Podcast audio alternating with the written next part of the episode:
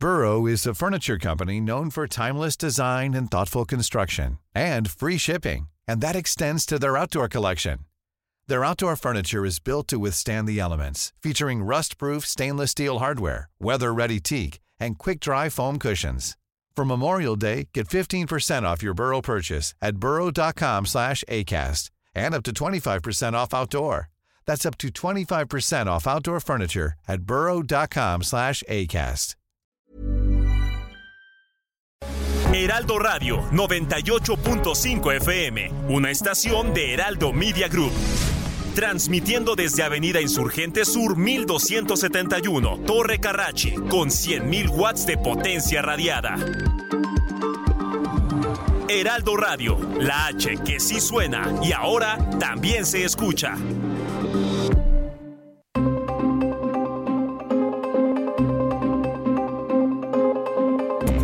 Heraldo Radio presenta Zona de Noticias con Manuel Zamacona. Zona de Noticias, el epicentro de la información.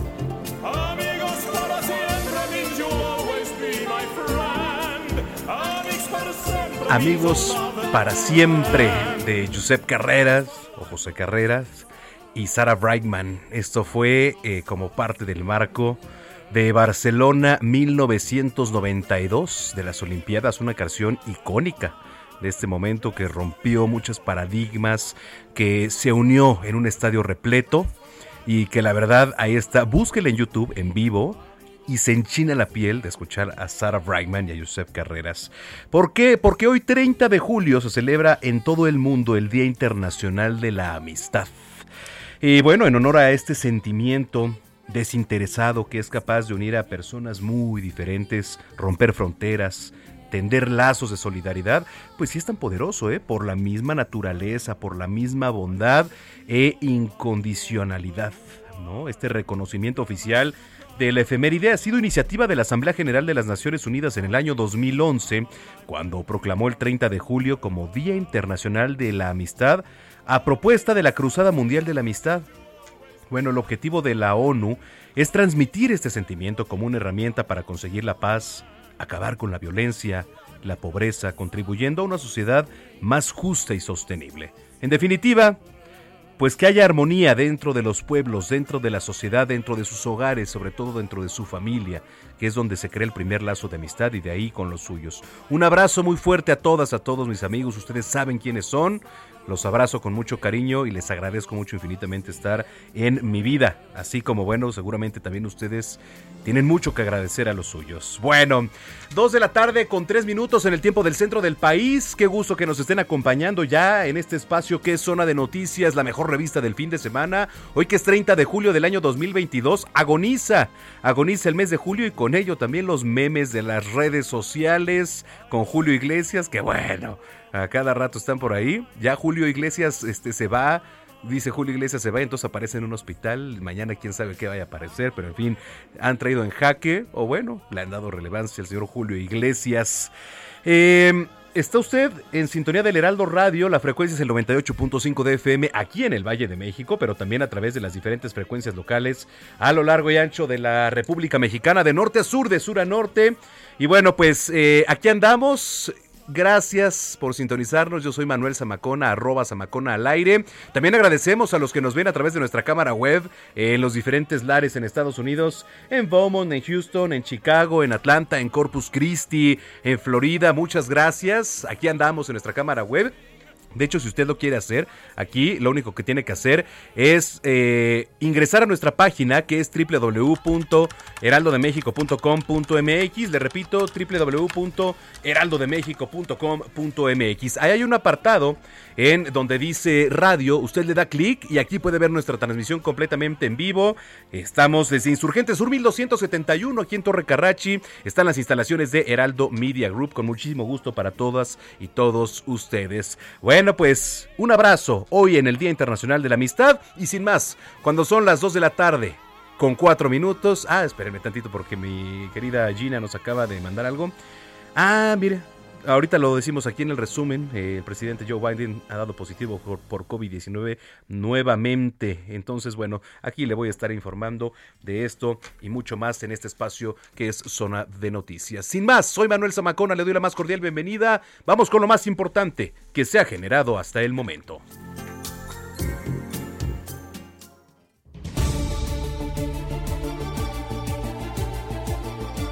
Le platico que el secretario de Relaciones Exteriores Marcelo Ebrard y la jefa de gobierno Claudia Sheinbaum emitieron su voto en la elección para renovar el Congreso Nacional de Morena, el máximo órgano de dirección del partido. Morena realiza su proceso interno de este fin de semana. Las candidatas y candidatos serán votados en las 300 asambleas distritales para definir los 3.000 lugares en el Congreso Nacional del partido. La Fiscalía General de Justicia de la Ciudad de México atenderá las denuncias que pudieran suscitarse durante la realización del proceso electoral interno de Morena, a través de la Fiscalía de Investigación de Delitos Electorales, así como de la Coordinación General de Investigación Territorial, la Fiscalía señaló que va a permanecer atenta a cualquier demanda a partir de las 9 horas hasta el término de la jornada interna. El presidente Andrés Manuel López Obrador está de gira por el sureste mexicano. Está supervisando este sábado la construcción del tramo 5 sur del tren Maya, el cual había sido frenado por amparos judiciales. El ex fiscal de Veracruz, Jorge Winkler, exigió que sus audiencias sean públicas y que se permite el acceso a los medios de comunicación. Winkler es acusado por la Fiscalía de Veracruz de desaparición forzada de personas y también de secuestro. La jefa de gobierno de la capital, Claudia Sheinbaum, informó que dará el banderazo de salida de la edición número 15 del medio maratón BBVA que se realizará mañana en Avenida Paseo de la Reforma. La mandataria capitalina recordó que el medio maratón va a iniciar a las 7 de la mañana en la Torre del Caballito. Ahí estaremos, claro, corriendo, pero nosotros vamos a correr el completo. Nosotros ya estamos listos para correr el maratón completo, ya estamos inscritos desde hace mucho tiempo. En temas internacionales, hoy el Papa Francisco dio a conocer que ya no puede viajar como antes debido a sus problemas en los ligamentos de la rodilla y señaló que su viaje pastoral de una semana a Canadá fue una prueba que le demostró que necesita bajar el ritmo y posiblemente, posiblemente ya retirarse algún día. Corea del Norte reportó eh, cero nuevos casos de fiebre por primera vez desde el mes de mayo del año 2022. El presidente de Estados Unidos, Joe Biden, declaró estado de desastre natural ante las inundaciones que han azotado Kentucky, que ya dejaron 16 muertos y decenas de miles de desplazados, cifras que podría aumentar ante la continuidad de los aguaceros. Hoy en los deportes, George Russell sorprendió con su última vuelta para arrebatarle la pole position a Carlos Sainz en la calificación del Gran Premio de Hungría de la Fórmula 1, donde por cierto Max Verstappen sufrió en los últimos momentos con la potencia de su monoplaza. Santiago Jiménez es nuevo jugador del, eh, del Feyenoord de la Liga de Holanda, así lo confirmó ya el equipo de la Revidice allá en Países Bajos con un video de bienvenida luego de que el delantero mexicano haya aprobado los exámenes físicos y haya realizado la firma del contrato correspondiente. A casi 45 kilómetros de la línea de meta, ciclista que participaban en el Tour de France, femenino por cierto, sufrieron un brutal choque en donde hubo 40 ciclistas involucradas. Algunas de las deportistas sufrieron heridas graves y una de ellas tuvo que ser llevada a un hospital de urgencias. Momento de enlazarnos hasta el Servicio Meteorológico Nacional, dependiente de la Comisión Nacional del Agua, con mi compañera Livia González, que nos tiene los detalles de cómo va a estar las condiciones del clima en las próximas horas. Adelante, Livia, gusto saludarte. Gracias, Manuel. ¿Qué tal? Muy buenas tardes. De igual manera te saludo con gusto y te comento que este día estamos nuevamente previendo precipitaciones muy fuertes en los estados del noroeste de México, Sonora, Chihuahua, Durango y Sinaloa, donde se presentarán lluvias fuertes a puntuales muy fuertes con descargas eléctricas y caída de granizo, esto debido a la presencia del monzón mexicano que afecta a esa región. En cuanto a los estados del occidente y centro del país, el paso de la onda tropical número 17 que se desplazará por esta región, además de inestabilidad en la atmósfera superior y un canal de baja presión, también ocasionarán lluvias fuertes con puntuales muy fuertes y también la posibilidad para la caída de granizo, además de descargas eléctricas. Estas lluvias también se están pronosticando para el Estado de México. Por otro lado, tendremos un canal de baja presión que estará afectando los estados del oriente del país, así como el sureste y la península de Yucatán. Y bueno, para esos estados se están pronosticando eh, para esta tarde y noche intervalos de chubascos con tormentas puntuales fuertes. Manuel, te comento que en el centro del territorio nacional, como mencioné anteriormente, también se estarán presentando lluvias este día. Para la Ciudad de México estamos pronosticando que se presenten lluvias con intervalos de chubascos, de igual manera hacia la tarde y noche como se han estado presentando, y una temperatura máxima de 22 a 24 grados Celsius. Para el día de mañana la temperatura mínima en la Ciudad de México será de 12 a 14 grados Celsius y la máxima de 22 a 24 grados también con intervalos de chubascos ya hacia la tarde y noche. Y bueno, finalmente comentarles que las temperaturas más calurosas nuevamente para este día se estarán presentando en los estados del noroeste, norte y noreste del país, lo que son los estados de la península de Baja California, Sonora, Chihuahua, Coahuila, Nuevo León y Tamaulipas están previendo valores que puedan superar los 40 grados Celsius, Manuel. Bueno, pues vamos a estar pendientes de las condiciones del clima. Gracias, Livia González para servirles que tengan muy buen día. Buen día, Livia González desde el Servicio Meteorológico Nacional. Momento de ir a las calles de la capital. ¿Cómo está la vialidad a esta hora de la tarde? Gerardo Galicia, ¿cómo estás, Jerry? Muy bien, Miguel Manuel, excelente tarde amigos del Heraldo Radio y tenemos todavía bastantes conflictos viales. Si van a utilizar el viaducto, van a avanzar casi a vuelta de rueda y esto ocurre justo entre el eje 1 poniente y las inmediaciones de la calzada de Tlalpan. Son muchísimos los automovilistas, Miguel Manuel, en estos momentos transitan sobre esta importante arteria. También si van a utilizar la calzada de Tlalpan, ya se ha liberado completo por, por, completo la circulación justo a las afueras de, la estación del metro Ermita y es que por la mañana, Miguel Manuel, tuvimos la volcadura de un camión que transportaba agua potable, derribó la malla metálica que protege la estación Ermita, sin embargo, esta situación ya fue completamente controlada y ya se puede avanzar bastante bien sobre Tlalpan hacia la zona de Churubusco. Únicamente hay que tener eh, precaución, paciencia llegando al eje 7 sur, que es donde se genera el asentamiento. Y para nuestros amigos que van a utilizar el circuito interior y el viaducto, está prácticamente detenido debido a un evento eh, a un eh, evento político que está realizando justo en el Autódromo Hermano Rodríguez. Esto entorpece la circulación para todos nuestros amigos que utilizan el viaducto rumbo a su entronque con Zaragoza. Y por lo pronto, el reporte. ¿Sabes qué hay ahí en el Autódromo, Jerry? Sí, me parece que son eh, votaciones de un partido político y de hecho tenemos una gran cantidad de microbuses y camiones y, estacionados prácticamente en los carriles de extrema derecha. El viaducto es un estacionamiento y por ello se generan los conflictos viales. Correcto, bueno, estamos pendientes. Gracias, Gerardo Galicia. Hasta luego. Hasta luego.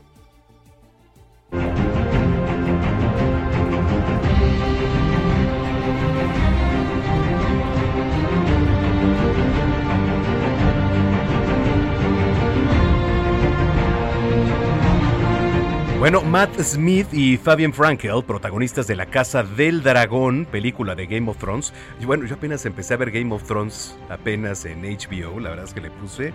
Y este, sí te atrapa, ¿eh? La verdad es que te atrapa la, serie, no sé si ya la vieron. Pero bueno, eh, bueno, ellos dos estuvieron aquí en México y adelantaron que esta nueva serie se adentrará más a los conflictos familiares de la casa de Targaryen. Targaryen. Y no va a decepcionar. El estreno, señoras y señores, será el 21 de agosto a través de HBO.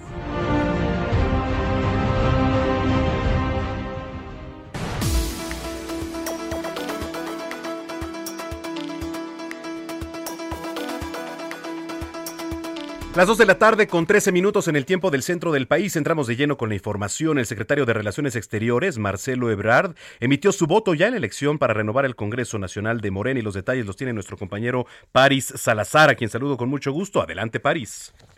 Buenas tardes, Manuel, amigas, amigos de Aldo de México. Este sábado el secretario de Relaciones Exteriores, Marcelo Ebrard, participó y emitió su voto en la elección para renovar el Congreso Nacional de Morena, el máximo órgano de dirección del partido, que tendrá una composición de 50% de hombres y 50% de mujeres. A las nueve de la mañana, el canciller se presentó en el centro de votación ubicado en el multifamiliar Benito Juárez en la colonia Roma Sur, en la alcaldía Cuauhtémoc. Y es que Morena realiza su proceso interno este fin de semana. Las candidatas y candidatos serán votados en las 300 asambleas distritales para definir los 3.000 lugares en el Congreso Nacional del partido con miras a renovarse el próximo año. Y el canciller Marcelo Ebrard dijo que participa en este movimiento, en esta elección para que el pueblo decida y Morena avance. En la fila Marcelo Ebrard fue reconocido por algunos militantes de Morena, quienes se acercaron a tomarse fotografías y intercambiar puntos de vista sobre el futuro del partido y la candidatura presidencial de 2024. Marcelo Ebrard reconoció la amplia participación de los militantes de Morena y dijo que hubo una copiosa votación en la alcaldía Cuauhtémoc y después el canciller se trasladó a Chihuahua para sostener un encuentro bilateral. Manuel, la información que tengo. Muchas gracias, París. Un placer, buenos días. Muy, buenas tardes. Eh, por cierto, también ya la jefa de gobierno emitió su voto para este tema de la renovación en el Congreso Nacional de Morena y la información es de Carlos Navarro. Adelante, Carlos. Buenas tardes, Manuel. Te saludo con gusto a ti, al auditorio, y te comento que la jefa de gobierno de la Ciudad de México, Claudia Sheinbaum, votó por la democracia. Esto lo dijo tras participar en la elección de consejeros de Morena para el próximo Congreso Nacional del partido. Tras emitir su voto, la mandataria capitalina destacó la participación de la gente. Escuchemos. Pues hasta ahora muy democrático, mucha gente participando, muchísima en todos los lugares y pues vamos a esperar cómo sigue la jornada. Pero ha sido un proceso, yo diría, muy, muy participativo. Claudia Sheinbaum acudió a la casilla que se instaló en la Casa de Cultura de San Pedro Mártir en la alcaldía Tlalpan. Arribó a las 11, 9 horas del día, se formó y tardó alrededor de 40 minutos para emitir su voto. Sobre los señalamientos de compra de votos que han circulado por algunos morenistas e incluso en redes sociales, la mandataria capitalina dijo que si es cierto está muy mal, hay que denunciarlo y que se encarguen los órganos del partido. También reiteró que no se han usado vehículos oficiales del gobierno capitalino para este ejercicio.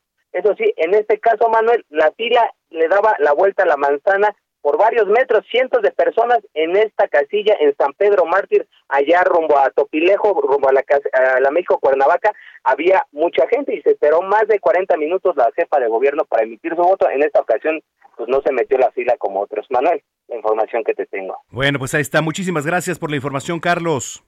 Hasta luego, buenas tardes. Buenas tardes, Carlos Navarro. Eh, le platicaba en el resumen informativo que el presidente Andrés Manuel López Obrador está supervisando el tramo 5 del tren Maya. No sé cómo lo hayan recibido, pero el día de ayer yo platicaba con integrantes de Sélvame del Tren, esta asociación que, bueno, pues está exponiendo, está dando a conocer eh, todas las afectaciones que ha llegado a causar esta obra que, bueno, pues ha pasado. Y en el tramo, en el tramo que más afectaciones ahorita está sufriendo y por el cual se interpusieron amparos fue por el tramo, si no me equivoco, de Playa del Carmen a Tulum. Entonces, bueno, vamos con Iván Saldaña. ¿Cómo está el tema por allá, Iván? ¿Qué tal, Manuel, amigos del auditorio? Muy buena tarde. Sí, es el segundo día de gira por el sureste mexicano del presidente López Obrador. Supervisa varios tramos, él empezó a, supervisar desde el 1 y pues concluye con el día eh, perdón, con el tramo 5, ambos tramos, el tramo 5 eh, norte y 5 sur. El 5 sur es el que había sido frenado por los amparos, pero que finalmente ya empezaron, ya reanudaron las obras tras ser declarada la obra, el, el proyecto del tren Maya como un asunto de seguridad nacional. Y bueno, eh, informarles, Manuel, también que pues antes de iniciar estas actividades, el día de hoy el mandatario presumió esta mañana en redes sociales, antes de estas actividades, su desayuno en un hotel en Mérida, publicó un tuit con la con su fotografía donde está él en un resta, en el restaurante del hotel, en el Holiday Inn ahí en, en Mérida y pone antes de iniciar la supervisión del tren Maya desayunando unos huevos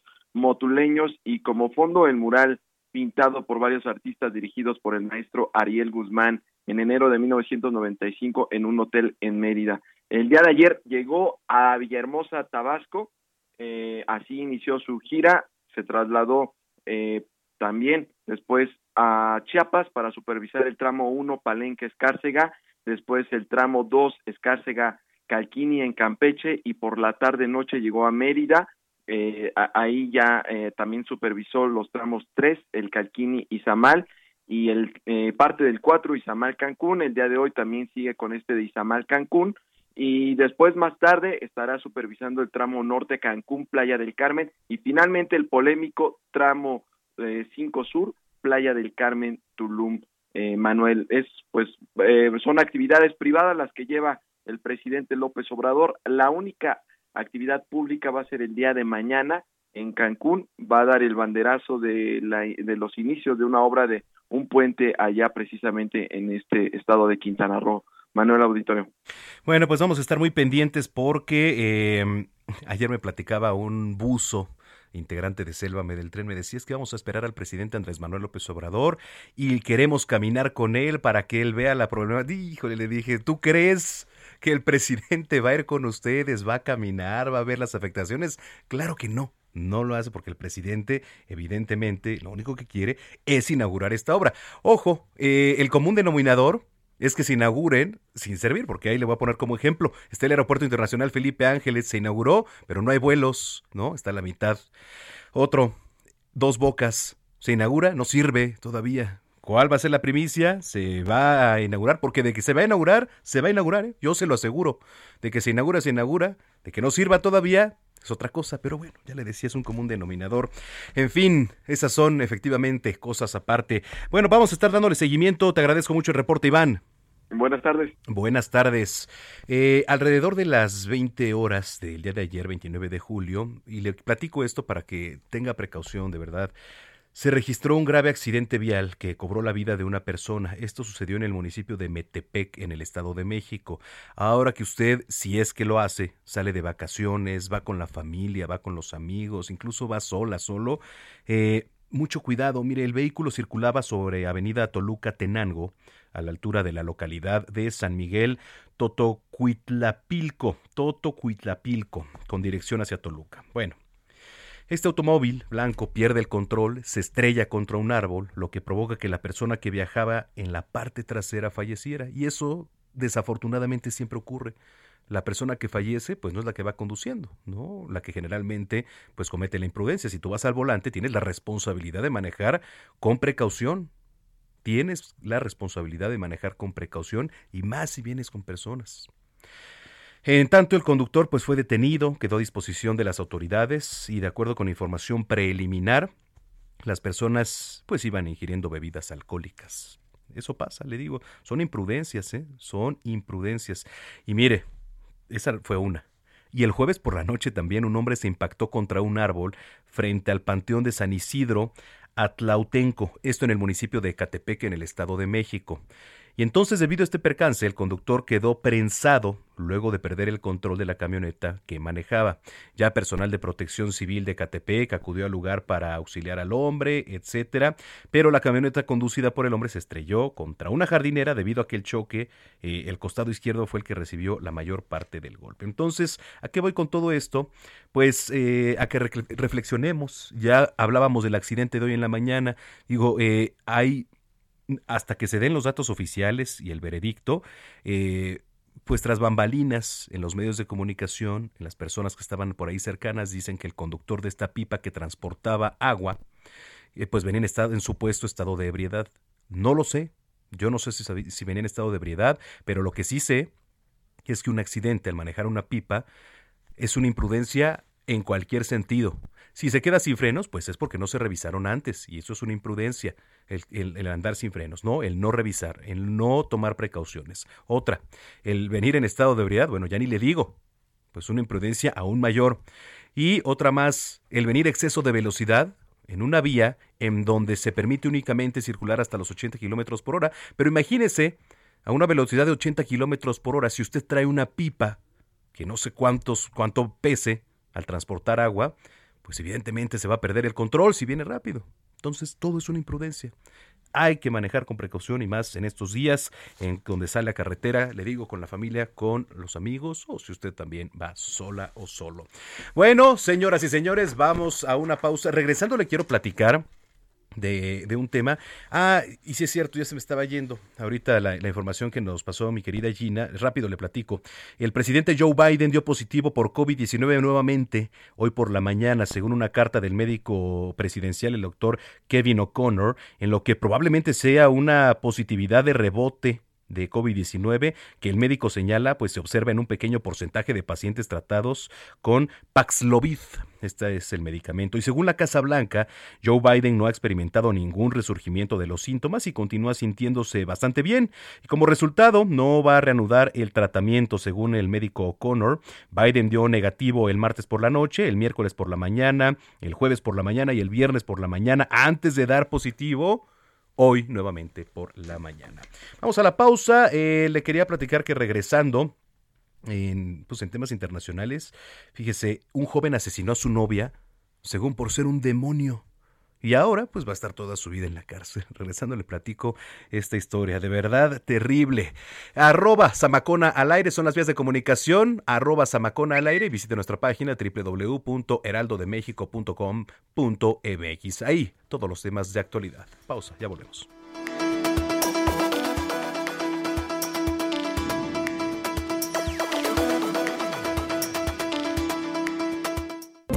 Vamos a una pausa y regresamos con Manuel Zamacona a Zona de Noticias.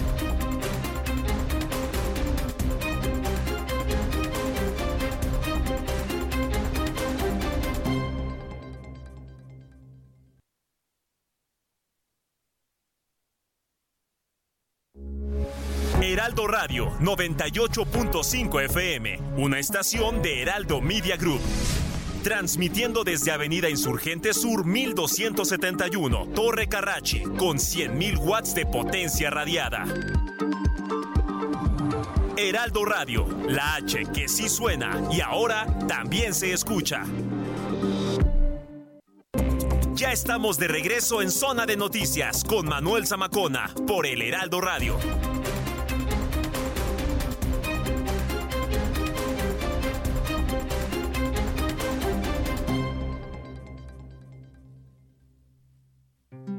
En Soriana, compra uno y lleve el segundo al 70% de descuento en todo el arroz y frijol empacado, en todas las catsups, mostazas, chiles envasados y en todos los aceites capullo. Soriana, la de todos los mexicanos. Agosto 1, aplican restricciones, excepto Precisísimo y Verde Valle. Válido en Soriana.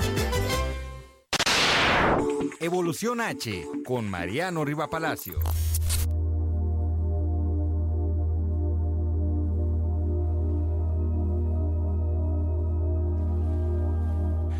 Las 2 de la tarde con 31 minutos en el tiempo del centro del país. Gracias de verdad por continuar con nosotros aquí en este espacio que es zona de noticias.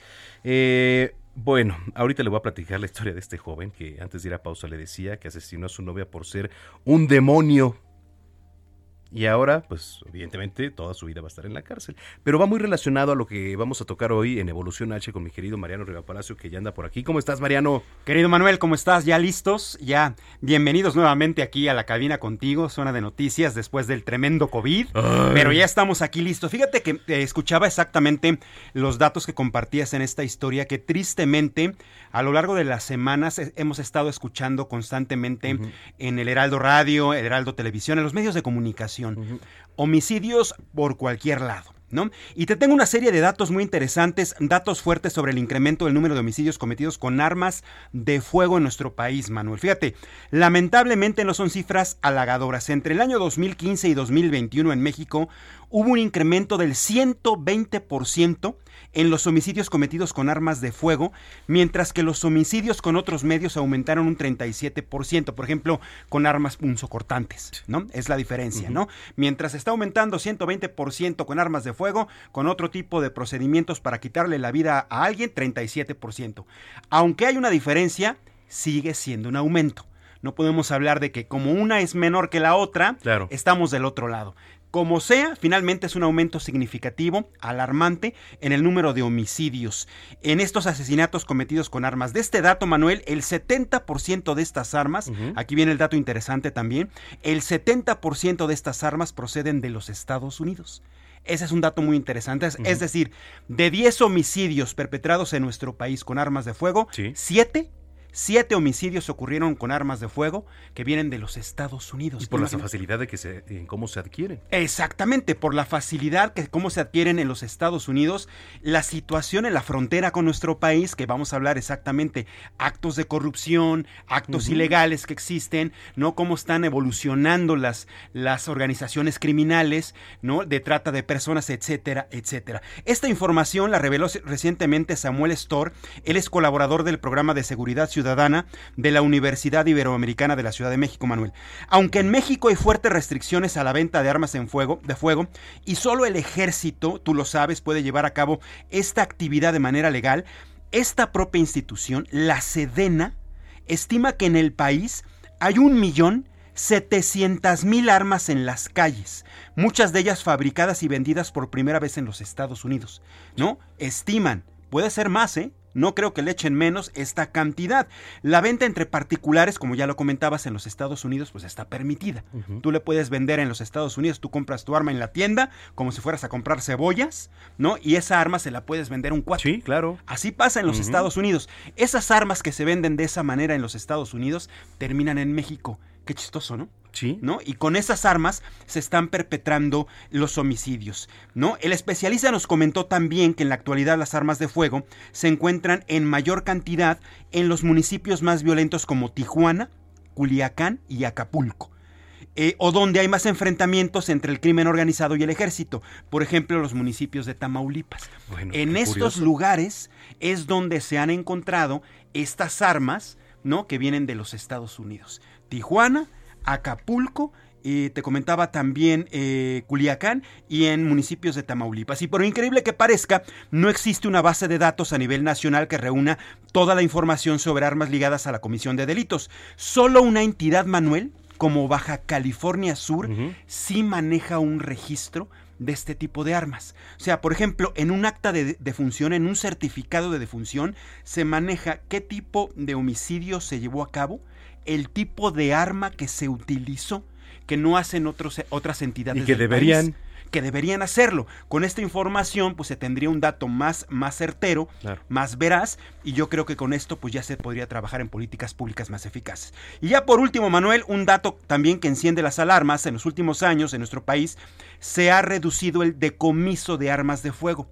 Y cuando sí existían decomisos, por lo menos en los últimos cinco años, la mayoría se realizaban en pequeñas cantidades. Por ejemplo, antes un decomiso hace 10, 15 años, te armaban de un arsenal. 100, 200, 300 armas de fuego. Hoy, desgraciadamente, los decomisos estamos viendo 3, 4 y hasta 5 armas. Es todo. Cuando al- antes hablábamos de cientos de armas decomisadas por el ejército mexicano o las autoridades mexicanas, hoy lo que están reportando este tipo de investigaciones es que ha disminuido de una manera importantísima. Y por último, ¿qué hacer en este caso? ¿Qué proponen las autoridades o más bien qué proponen los investigadores y los expertos en el tema? Pues bueno, la colaboración de la sociedad mexicana, por ejemplo, se tiene una campaña llamada Paz sin Armas, con un grupo de más de 20 organizaciones de la sociedad civil, universidades y otros actores sociales. Esta campaña busca incitar aún más a las autoridades a adoptar, entre otras cosas, controles efectivos de las armas y que se evite su entrada ilegal, principalmente de los Estados Unidos a nuestro país, ya que esta situación, lejos de disminuir, está aumentando. Sabemos que existen programas de canje, lo ha hecho la Ciudad de México, lo ha hecho en Tamaulipas, lo ha hecho también Sí, sí, sí. otras entidades del país, pero dicen los expertos, los que saben, que no es suficiente. Oye, pero es increíble ahorita que tocabas este último punto, Mariano. Eh, las armas que se llegan a dar. Digo, porque te dan incentivos como en efectivo, ¿no? Hay otras en donde te dan juguetes, eh, digo, cuando es día de niño, etcétera. Pero cuando te dan efectivo, han llegado, y yo me acuerdo que en ese entonces llegué a cubrir en la alcaldía, no recuerdo si Iztacalco Venustiano Carranza, llegaron a dar lanzagranadas y bazucas.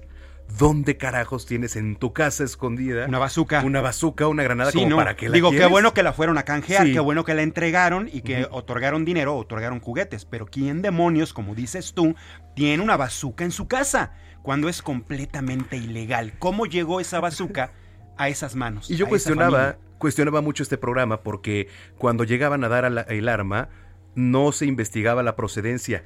Únicamente decían, bueno, me la das, te doy el dinero.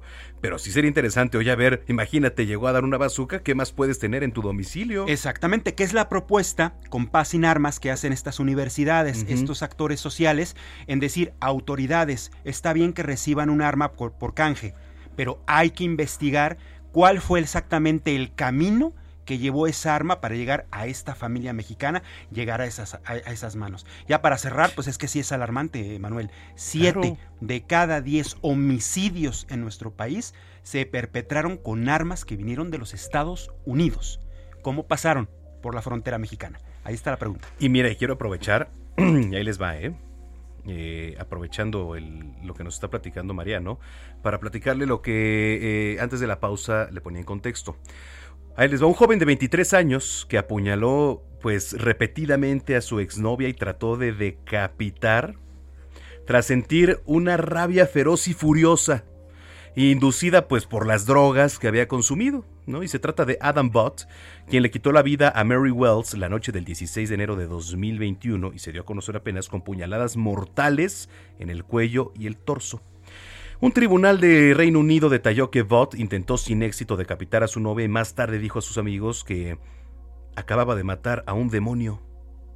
Adam había conocido a Wells, a, Mary Wells, de 21 años, en línea ya que ella es originaria de Estados Unidos. Ella entonces viaja a Europa por estar seis meses con él, por lo que comenzaron a vivir justos ahí en Colchester.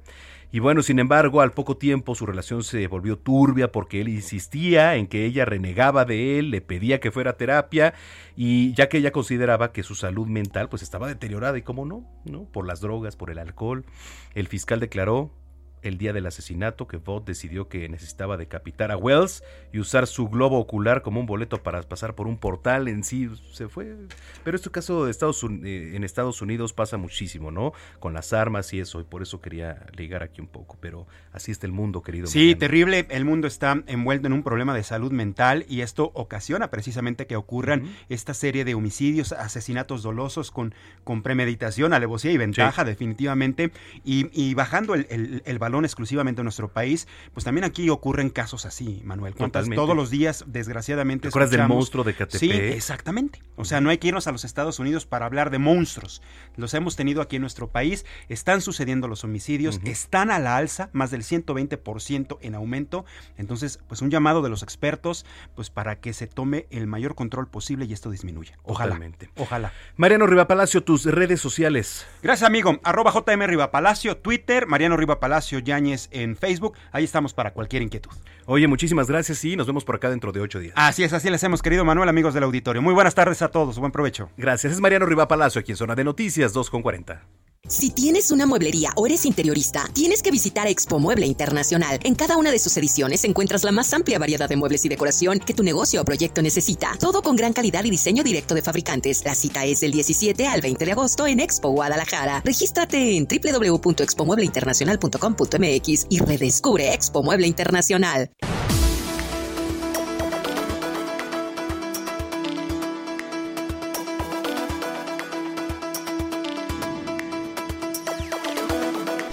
Le platico y los pongo en contexto. Entre 2010 y 2022, el gobierno mexicano ha entregado en promedio 383 contratos cada día y ha gastado en ellos cerca de 692 mil pesos cada minuto. En lo que va tan solo de 2022, el gasto se ha acelerado. Entonces, bueno, este es el contexto, pero vamos a entrarle al tema y en la línea telefónica tengo a Renata Gómez, investigadora de Mexicanos contra la Corrupción y la Impunidad, a quien saludo con mucho gusto. Renata, ¿cómo estás? Qué gusto, buenas tardes. Hola, buenas tardes Manuel, todo muy bien, muchas gracias. ¿Tú cómo estás? Muy bien, con el gusto de saludarte y poniendo en contexto esto, ¿no? entre 2010 y 2022, estamos hablando pues de 12 años, se han entregado en promedio 383 contratos cada día. A ver, ¿por dónde empezar a hablar de la situación? Bueno, en primer lugar, esta, semana en Mexicanos contra la Corrupción y la Impunidad sacamos dos investigaciones. Em, la primera es esta que platicas, donde revisamos cómo está comprando el gobierno, en qué está gastando nuestro dinero, porque a fin de cuentas es el dinero de la ciudadanía y es para nosotros también. Entonces nos dimos a la tarea de revisar qué, qué tipo de procedimientos está usando. Se escucha mucho en, en medios de adjudicación directa, y luego hace mucho ruido ese concepto, pero bueno, revisamos las licitaciones públicas, que son concursos abiertos, las invitaciones a cuando menos tres proveedores, donde el gobierno es quien invita a proveedores a participar, y las adjudicaciones directas, donde no existe una un concurso de por medio simplemente el gobierno decide quién será el proveedor, ¿no? Entonces, dentro de esta investigación, digo, revisamos el cambio de número de proveedores, revisamos si se estaba limitando la competencia a través de distintos plazos que vienen de la ley, eh, cuáles eran las justificaciones por las que las autoridades no estaban usando la licitación y dentro de esto encontramos que, por ejemplo, más de 110 dependencias han asignado más del 50% de sus contratos solo en procedimientos de excepción en 2022. ¿no? Los procedimientos de excepción son adjudicación e invitación restringida y que también ha habido una disminución en el número de proveedores, donde este año tenemos cerca de 24 mil y en 2018 había más de 50 mil. Entonces, digo, esto afecta, por supuesto, directa, directamente a la competencia, donde si tenemos menos proveedores, tendremos menos oferta de bienes y servicios, menos oferta de calidad, de características de cada uno de los bienes que el gobierno necesita comprar en beneficio de la ciudadanía. Entonces, digo, hemos encontrado una cantidad de, de irregularidades en la segunda parte que sacamos el día de ayer, también revisamos eh, temas que se encuentran en la ley y cómo hay instituciones y más de 10.000 contratos que violan eh, directamente la ley. Oye, y estamos hablando pues de gastos eh, de todos los días, ¿no? O sea, a ver, cada minuto y el estar desglosando también nos pone a identificar pues, pues diversos temas, ¿no? De revisión de contratos, con quién, etcétera. Todo esto que a veces eh, solo haciendo un estudio muy a fondo podemos nosotros conocer, porque digo, a pesar de todos los órganos de transparencia que existen, a veces estamos un poco limitados, ¿no? Claro, y, y también como, como sociedad civil, como ciudadanía, nos toca exigir que se transparenten, se transparenten qué se gasta nuestro dinero. Esto implica desde la información hasta la publicación de los documentos, contratos, por ejemplo, donde podamos consultar cómo se está gastando y, y qué es lo que está comprando el gobierno. Esto, digo, y, y también valdría la pena ahí hacer el paréntesis, que desde el 15 de julio la plataforma Compranet, que es donde se publican todo, toda la información de los contratos de los recursos federales, se cayó. Y eh, en teoría, de acuerdo a Hacienda, a partir de la segunda semana de agosto se reanudará el servicio. Pero lo importante es, tenemos ya cerca de dos semanas de donde no tenemos acceso a los contratos, a la información de cómo se está usando el dinero y pues por lo mismo no tenemos la posibilidad de monitor, monitorear o vigilar en qué está usando el dinero, nuestro dinero, el, el, gobierno federal. Y es que esto también se traduce, bueno, está el gobierno federal, ¿no? Pero toda esta repartición se hace ya a diferentes niveles de gobierno, entonces, pues por ahí empieza la desaparición, ¿no? Se reparte y pum, pum, está desapareciendo y luego, ¿dónde quedó ese dinero? Claro, y, y no tenemos no tenemos la posibilidad dado que la plataforma de transparencia no la podemos consultar, que es Compranet, eh, no podemos saber si está comprando bien, si tiene contratos con empresas fantasma, que eso es una parte de la revisión que y la investigación que publicamos el día de ayer, que hay todavía en 2022 hay empresas que tienen contratos con el gobierno, que son empresas que declaró el SAT como con operaciones inexistentes, que es lo que nosotros conocemos como empresas fantasma. Entonces, digo, hay una cantidad de, irregularidades, incluso eh, empresas que tendrían que estar inhabilitadas y tienen contratos todavía con el gobierno. Entonces, digo, realmente es, muy preocupante eh, ver que los órganos que tendrían que estar haciendo estas revisiones, que tendría que haber una sanción porque es el uso de nuestro dinero, no se está realizando esa revisión y pues nos toca entonces como ciudadanía eh, como organizaciones de la sociedad civil, no quitar el dedo del renglón y, exigir que la transparencia siga siendo eh, un factor importante de manera que podamos revisar cómo se está usando nuestro dinero. Eh, Renata, ¿dónde podemos encontrar más información de lo que nos acabas de platicar? Eh, ambas investigaciones las pueden consultar eh, en contralacorrupción.mx, diagonal nuestro guion dinero o a través de nuestras redes sociales. Ahí pueden encontrar más detalles de todo lo que encontramos en esta revisión de más de 700 mil millones de pesos tan solo de este año y también eh, un poco más de años anteriores. Bueno, pues eh, qué gusto platicar contigo, muchas gracias y si lo permites estamos en contacto. Claro que sí, muchísimas gracias Manuel, buen día. Muy buen día, Renata Gómez, investigadora de Mexicanos contra la Corrupción y la Impunidad. Dos de la tarde con 48 minutos. Miren, en el año 2013, la Asamblea General de la Organización de las Naciones Unidas decretó el 30 de julio como el Día Mundial contra la Trata de Personas. O sea, un día como hoy, con la clara intención de hacer conciencia, de que hagamos conciencia y sobre todo a los gobiernos acerca de la grave problemática que ha acarreado la expansión de este delito a nivel mundial. Es terrible, ¿eh? Mire, cada año se establece un tema o lema que permite analizar el estado de, eh, la cuestión. Ahora, este año, en 2022, el lema es uso y abuso de la tecnología. Y bueno, va en el sentido de que la tecnología y el Internet es una herramienta que permite la trata de personas, pero que también puede impedirla, ¿eh? También puede impedirla. Pero a ver, estamos hablando de las redes sociales, estamos hablando de un videojuego incluso, de la computadora, del Internet, en donde cada vez es más fácil enganchar, sobre todo a menores de edad y en su mayoría mujeres, en su mayoría. Ahí le van algunos datos, mire, tan solo aquí en nuestro país. México se registraron de diciembre de 2018 a junio de 2022 1.724 delitos en contra de mujeres y menores, lo que significa 40 delitos por mes y 1.3 tan solo por día. Imagínese usted.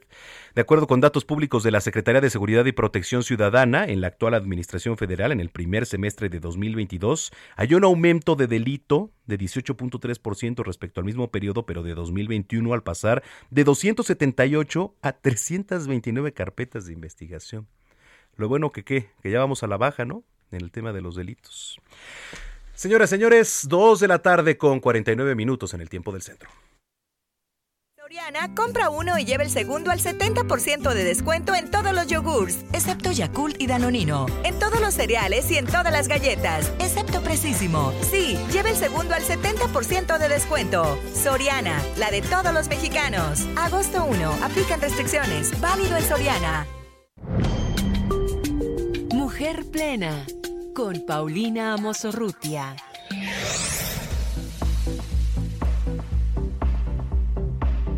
Ya está en la línea la güera Paulina Amosurrutia, ¿cómo estás? Manuel, qué gusto saludarte. Muchas gracias como siempre por el espacio y saludo con mucho cariño a todo tu auditorio en un día que duele mucho para el país, que es el Día Internacional contra la trata, pero es que en México el tema se ha agravado mucho desde la pandemia. Ya lo decíamos y lo poníamos en contexto los números, ¿eh? son terribles de verdad. Dicen, vamos a la baja en esto, en lo otro, ¿en qué?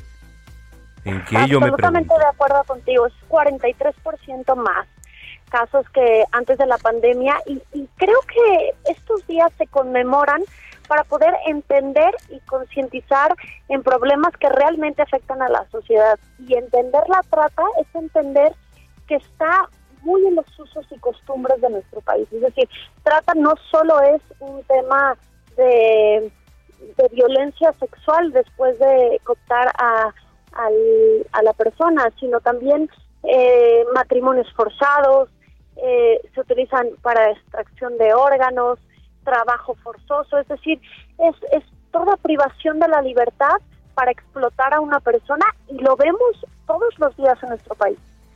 Eh, además de todo esto, eh, ahora y estábamos platicando, el tema de las redes sociales es fundamental para eh, enganchar a aquellas personas, sobre todo menores de edad y sobre todo también en su mayoría mujeres, Pau.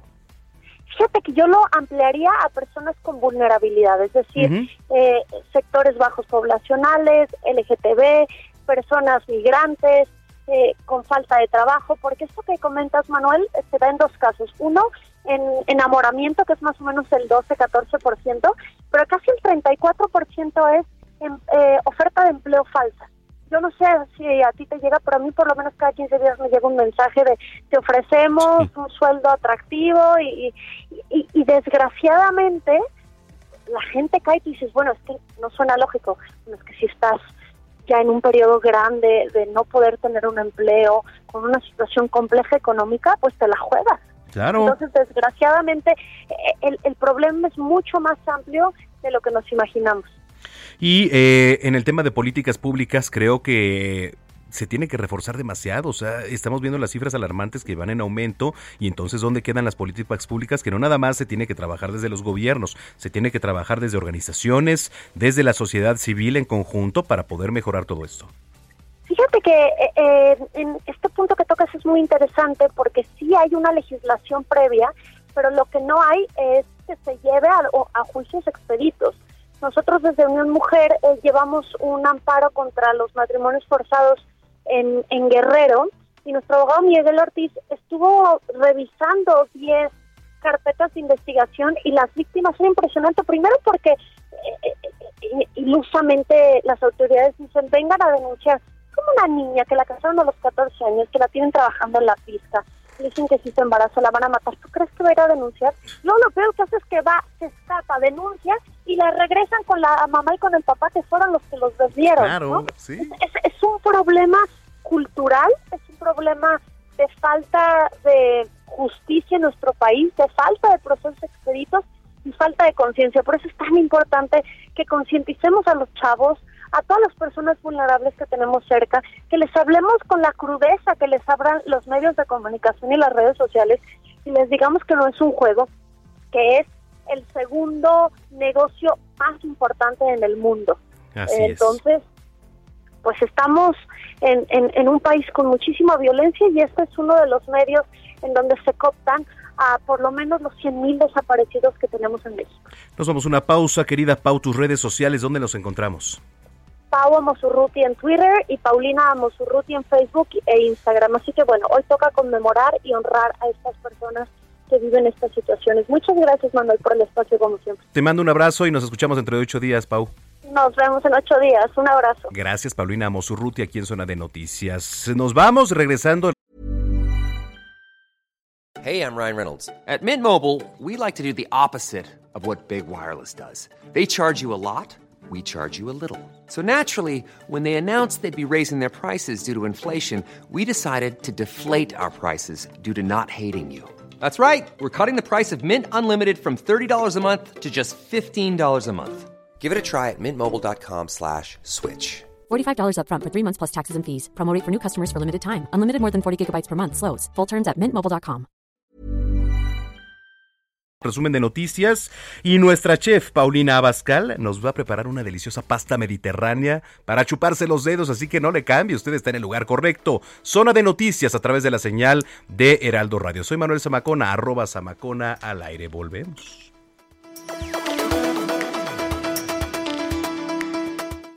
Vamos a una pausa y regresamos con Manuel Zamacona a Zona de Noticias.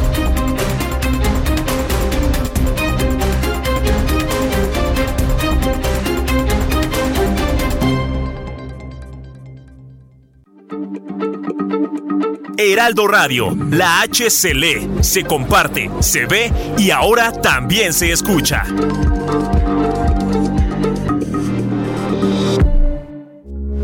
Heraldo Radio, con la H que sí suena y ahora también se escucha. Ya estamos de regreso en Zona de Noticias con Manuel Zamacona por el Heraldo Radio.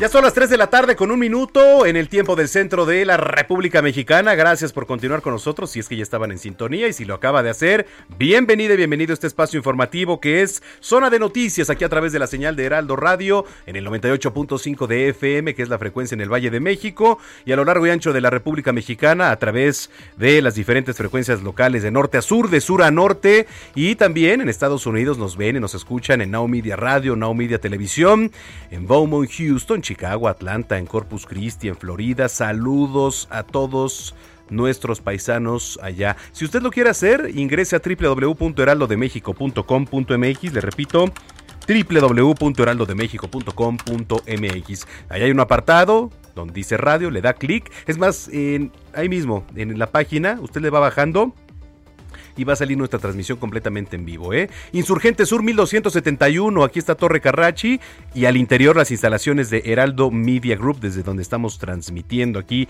en esta cabina principal. Bueno, eh, le decíamos Día Mundial contra la Trata de Personas y Día Mundial también de la Amistad. Valoren mucho sus amistades, de verdad, valórenlas mucho, esas que no tienen algún interés en particular. Oiga, eh, escríbanos también las vías de comunicación, arroba Samacona al aire, le repito, arroba Samacona al aire, gracias a los que nos ven y nos escuchan. Vinicio Zamora dice, buenos días Manuel, el bache del Aeropuerto Internacional de la Ciudad de México le cayó a López como anillo al dedo. Pues bueno, si, si lo pasamos al escenario político, mire, quién sabe, ¿eh?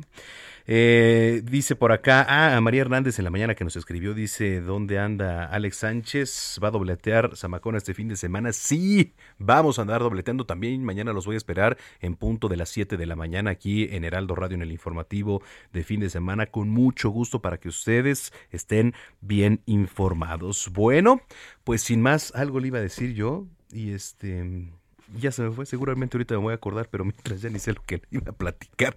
Algo le iba a platicar, de hecho ya lo tenía preparado, lo tenía en mente, pero no, ya fue, ahorita que, que me acuerde, ya le voy a estar diciendo, ¿de qué te ríes, Ina? Pues es la verdad. O sea, algo, algo les iba a platicar y mira, se me fue, así pasa. Pero bueno, me, me lo espantaste, o sea... Te lo juro, o sea, algo les iba a decir y ya, pero bueno, en fin. Ya está aquí por lo pronto Gina Monroy, que nos tiene el resumen informativo de la segunda hora. Adelante, Gina. Militantes de Morena quemaron urnas y boletas electorales en el municipio de Huehuetán, al sur de Chiapas. Destruyeron paquetería en otras localidades de esta entidad. Los pobladores denunciaron que alcaldes de varios municipios donde gobierna Morena realizaron el acarreo de personas y la compra de votos para favorecer a determinados actores políticos. La economía mexicana creció en el segundo trimestre más de lo anticipado. El Producto Interno Bruto avanzó 1% respecto de enero a marzo y acumuló tres trimestres consecutivos de avance. Aún se encuentra ligeramente por debajo del nivel que tenía antes de la pandemia. Así lo informó el Instituto Nacional de Estadística y Geografía. Oye Manuel, no sé si has tenido oportunidad de ver en redes sociales estos videos de grandes grietas en las estaciones de Romero Rubio y Oceanía en la línea B. Usuarios denuncian que no quieren que suceda lo mismo de la línea 12. En la alcaldía, en más noticias, en la alcaldía Escaputzalco, más de 400 vecinos marcharon este sábado para pedir por la paz en México y que cesen crímenes contra sacerdotes y religiosos en el país. En noticias internacionales, manifestantes derribaron de nueva cuenta las barricadas de concreto instaladas en el acceso a la zona verde de la capital iraquí, donde se encuentran las embajadas extranjeras y otros edificios institucionales. A ver, vamos a otra vez. Institucionales. Institucionales.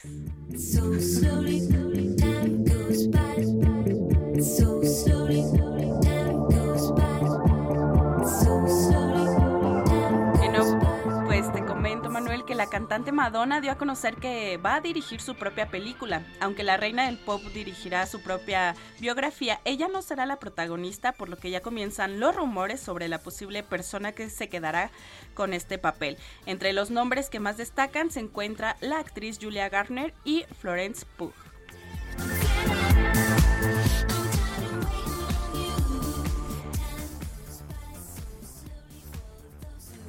Oye, ya me acordé. ya me acordé de, lo que les iba a platicar. Es que mañana se corre el medio maratón y el maratón. Si es mañana es el medio, ¿no? Mañana es el medio, el medio maratón de la Ciudad de México. Y tenemos aquí de visita a una de las alumnas del centro de capacitación, que es Ale Jauregui. Ale Jauregui es como su nombre artístico. Pero como nunca nos quiere decir su apellido, pues yo le voy a presentar así, como Ale Jauregui. ¿Cómo estás, Ale? Bienvenida. Hola, ¿cómo estás? Gina, Manu, ¿cómo están? Buenas tardes. Y, y saco a colación esto porque mañana ella va a correr el medio maratón. Digo, nosotros nos inscribimos al, completo, pero bueno, ella va a correr el medio maratón. Mañana, ¿ya fuiste por tu kit? Sí, fíjate que sí. Mañana se corre la edición número 15 del medio maratón de la Ciudad de México. Es la segunda distancia más popular en la ciudad después de los 10 kilómetros. El kit estuvo bastante sencillo, ¿Ah, sí? ¿no? ¿Qué te dieron? Bastante sencillo. Mira, traía un bloqueador chiquitito, una bebida isotónica, eh, la camiseta, por supuesto, Ajá. el número, la, la bandita, para que no te metas en el corral que no te corresponde. Hay que, hay, que, hay, que, hay que respetar. Sí, ya sabes que hay que salimos por bloques. Recordamos que eh, la primera salida es 6.50, las personas que corren en sillas en silla de ruedas, los que tienen debilidad visual y después ya en la cola todos los demás. Ah, todos ¿sí? los demás. Ya nos vamos en banda. La ¿A qué hora sales, más o menos? Mira, eh, mi bloque sale a las 7. 7 de la mañana. Sí, es, es el verde, es el verde. Son los que nos van a hacer parar el tráfico y todo, ¿no? Bueno, hay rutas, hay rutas alternativas, Ah. para todos hay, ¿no? ¿Y desde a qué hora estás? Mira, pues eh, todos los que corremos debemos de tener ahí como nuestras precauciones, hay que pararse con tiempito, llegar, de preferencia sin carro, hay que hacer ronda, ¿no? Llegar en taxi y, y pues para no entorpecer de más lo que ya va a Lo estar que ya nos van a entorpecer, que es la vialidad, ¿no? Va a estar congestionada, hay que llegar con tiempo y pues es todo un ritual, Manu, a los Sí. que les gusta correr es todo un ritual, ya lo tienen todo medido, tenemos todo medido. Oye, qué padre. ¿Ya has corrido otros maratones? Mira, los para mí el medio maratón es la distancia perfecta, la ideal. Y los completos sí, los he corrido los de la ciudad, nada más que este pues es otra es otra exigencia, es otro nivel, ¿no? Claro. Eso, son más semanas de preparación, por ejemplo, ¿no? Mientras para un medio te preparas unas 5, para el completo unas 8, ¿no? O sea, hay más, ¿no? 16 semanas incluso. Entonces hay que, o sea, ¿no? Tres meses para un medio y 16 semanas para un completo. Oye, pues vamos a, a vamos a estarte marcando porras. mañana, te Ah, vamos pero a por marcar a ver qué tal supuesto, estuvo. Por supuesto, primer lugar. Tus redes sociales. Arroba Banfafit, Ale Jauregui. Ale Jauregui, muy bien. Gracias, Ale. Gracias a ustedes. Bueno, 3 de la tarde, 8 minutos. Gastrolab, pasión por la cocina, con Paulina Abascal.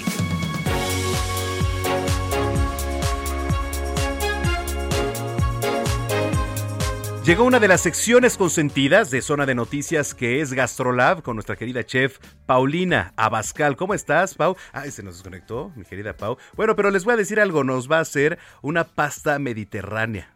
Ahora, digo, yo sí soy fan de las bueno, yo soy fan de la comida en general. La verdad es que somos unos glotones y unos dragones profesionales, pero lo que nos va a preparar nuestra querida Pau eh, hoy es una pasta mediterránea, que por cierto, eh, también usted puede ver a la chef Paulina Abascal lunes, miércoles y viernes en su nuevo programa. Ahí está, creo que ya, mi querida chef Paulina Abascal. ¿Cómo estás, Pau?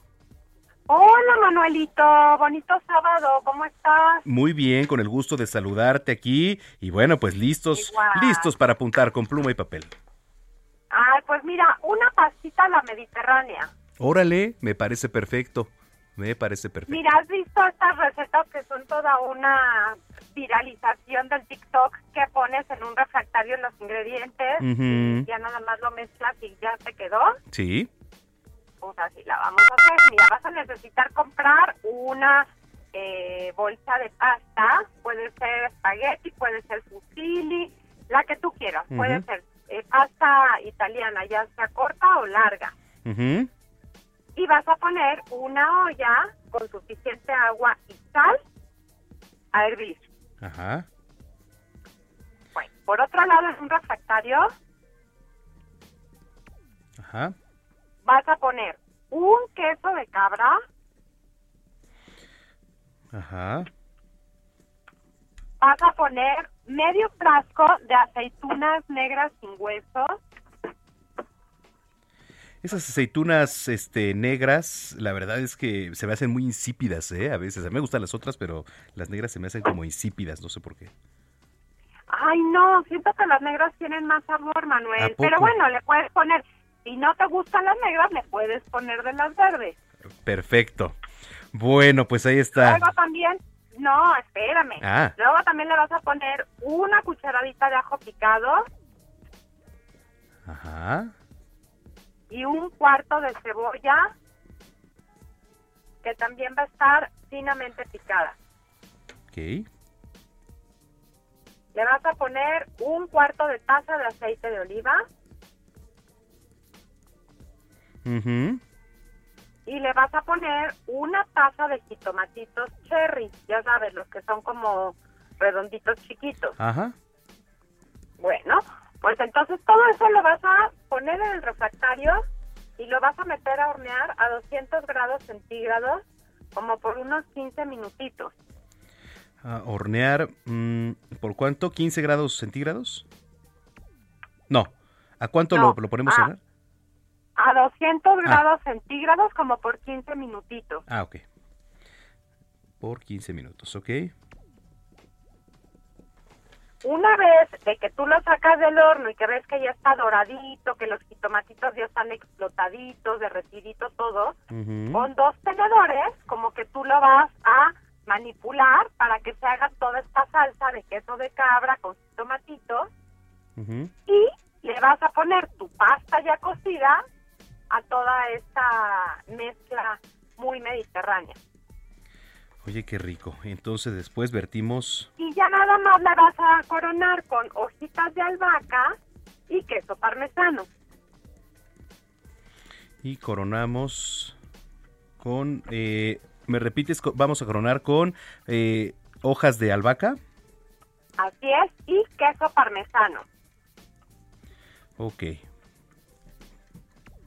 Perfecto. Oye, qué rico. ¿Con qué, ¿Con qué se podría acompañar? ¿Con un vinito blanco? Pues un vinito tinto, Tinto. un vinito blanco, un tinto de verano, Ándale. un clericot.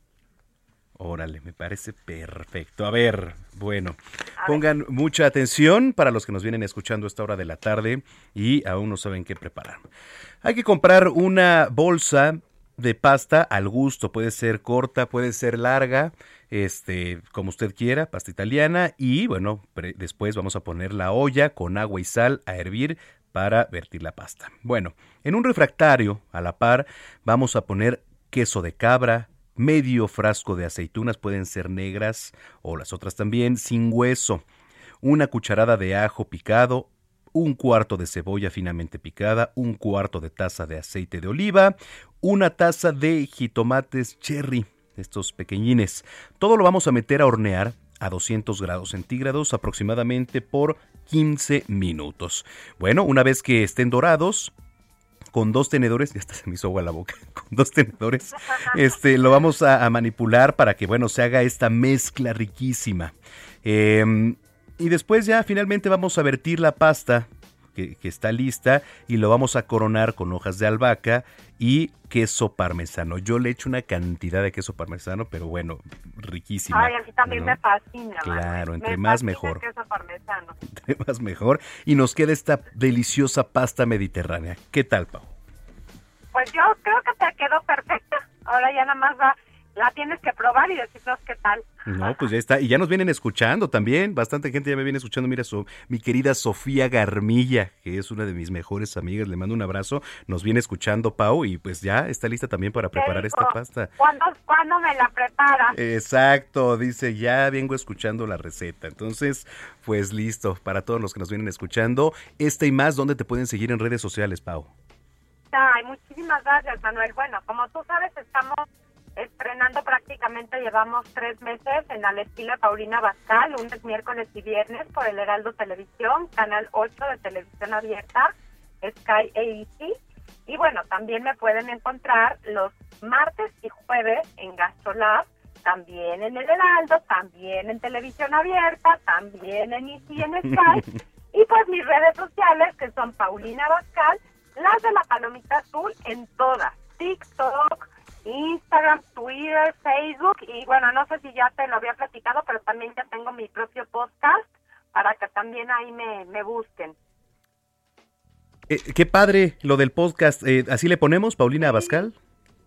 Sí, ahí me buscas en Spotify, me puedes buscar en mi canal de YouTube y ahí vas a poder escuchar mis podcasts.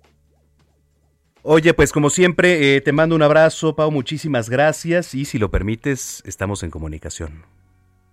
Claro que sí, será un placer escucharnos la próxima semana y que todos tengan el mejor de los fines de semana. Disfrútenlo muchísimo, el día está precioso.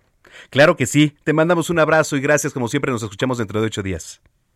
Claro que sí, igualmente, Manuelito. Muchas gracias, Paulina Abascal. Y muchos saludos también a mi querida Estela García. Qué delicia de pasta, claro que sí. A ver si te animas a hacerla, mi querida Estelita, ahí en, en casa. Además está muy fácil, ¿eh? Por lo que estaba viendo, está fácil, están los ingredientes fáciles de comprar ahí en el supermercado y anímese. Digo, no somos chefs profesionales, pero nos podemos animar a hacer una buena pastita con todas las recetas que nos da Paulina Abascal. Saludos, un abrazo enorme, mi querida Estela.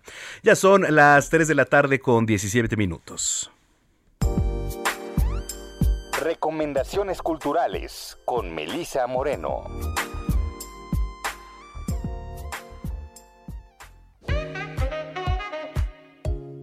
Bienvenidos a la Agenda Cultural del Heraldo de México. Yo soy Melisa Moreno y esta es nuestra selección para Zona de Noticias. Lili no siempre la ha tenido fácil, por eso su idílica relación con un magnífico neurocirujano parece demasiado buena para ser verdad. Cuando Atlas, su primer amor, reaparece repentinamente y su esposo comienza a mostrar su verdadera cara, todo lo que Lily ha construido con él se ve amenazado. Romper el círculo de Colin Hoover es de planeta. En tiempos de emergencia climática, la pieza de Colapso Imaginar desde el colapso recalca que no hay uno, sino muchos colapsos simultáneos y no una, sino muchas historias que contar. Las obras investigan de distintas maneras la relación entre naturaleza y cultura, pero no esperemos que los artistas aquí nos ofrezcan soluciones. Hacen preguntas para desnudar testimonio. Por ejemplo, ¿cuál es el papel del artista? En esta crisis, ¿es el arte incluso sostenible, deseable y relevante? ¿O es posible que sea precisamente lo que recetó el médico? Colapse Imaginar desde el colapso se puede visitar en Machete Galería.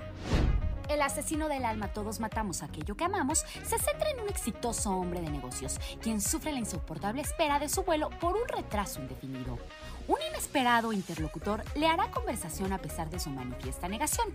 A lo largo de su relato, este hombre se transforma en una abominable encarnación de todos los fantasmas del empresario, que harán que su espera se convierta en una alucinante aventura.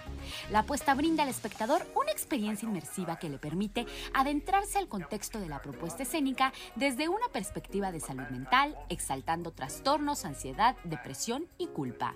El asesino del alma se presenta en el lobby del aula magna del Instituto Cultural Helénico hasta este fin de semana. Esta fue la agenda cultural de esta semana. Yo soy Melisa Moreno y me encuentras en arroba melisototota. Nos escuchamos la siguiente. Si tienes una mueblería o eres interiorista, tienes que visitar Expo Mueble Internacional. En cada una de sus ediciones encuentras la más amplia variedad de muebles y decoración que tu negocio o proyecto necesita. Todo con gran calidad y diseño directo de fabricantes. La cita es del 17 al 20 de agosto en Expo Guadalajara. Regístrate en www.expomuebleinternacional.com.mx y redescubre Expo Mueble Internacional.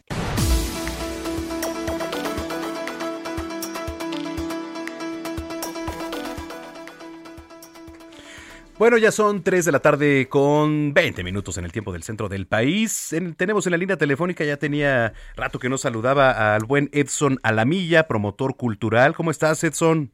¿Cómo estás, Manuel? Buenas tardes. Eh, y pues traigo, traigo cómics, nostalgia y a nuestros queridos Asterix y Obelix, que además regresan más feministas que nunca porque llegamos al número 39 de, de, de los cómics, publicados desde 1959. Eh, tú recordarás estos galos maravillosos y eh, no sé qué edición te tocó leer de, de Asterix y Obelix, pero pero pero pienso en, en, en las ediciones Salvat que, que nos llegaban este, en los puestos de periódicos, en los kioscos, y que ahora Larus ha retomado eh, para publicarlos en álbum, en, en ya mucho más armaditos, eh, quiero decir, a color, eh, con couché, eh, algunos empastados, etcétera, etcétera. Pero imagínate, desde 1900, eh, básicamente desde 1961, eh, no han dejado de pasar de moda Asterix y Obelix. Ya no digamos películas, eh, se me olvidaba hace poco el, el- uno de los protagonistas que es Gerard Depardieu, ¿no? Uno de los este, grandes actores eh, franceses que ha estado involucrado en las producciones cinematográficas de Asterix y Obelix. Y eh, también en unas dos semanas saldrá un videojuego. Es Entonces, cierto, sí. eh, eh, qu- qu- quiero decir que, y además tampoco han estado lejanos de la corrección política que actualmente este, eh, se vive en el mundo y en las redes sociales y en la comunicación, en fin, pero siguen estando presentes estos galos. Eh, decir la historia, decir es hablar de hablar de superhéroes, ¿no?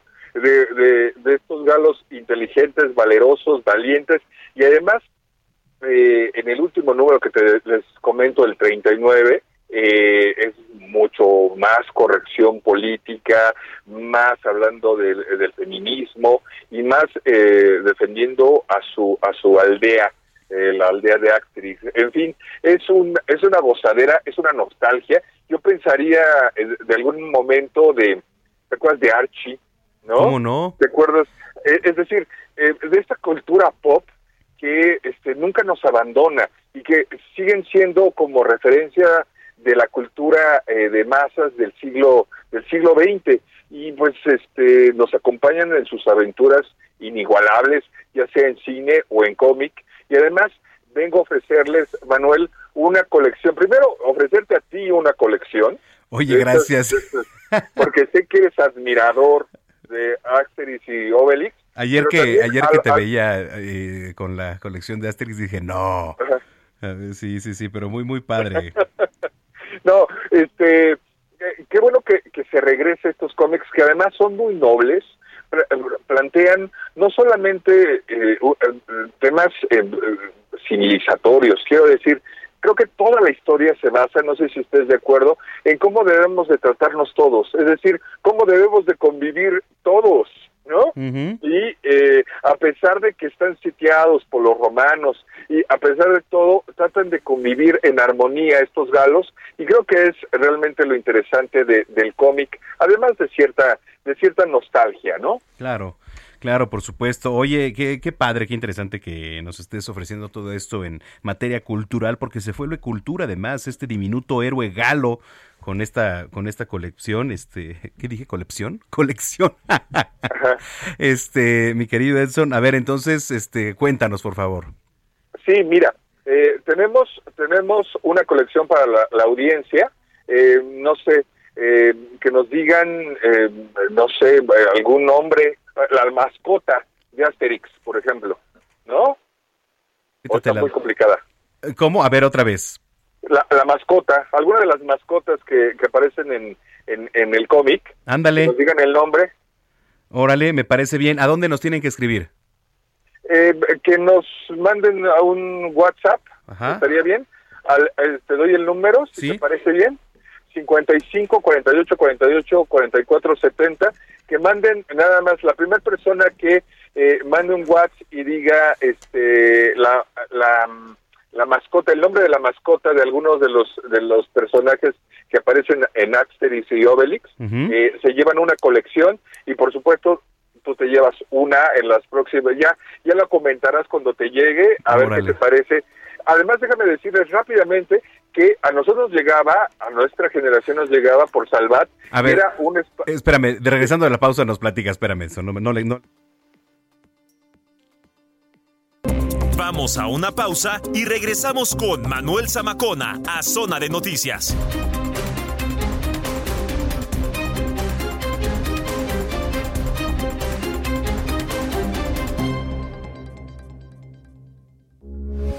Heraldo Radio, con la H que sí suena y ahora también se escucha.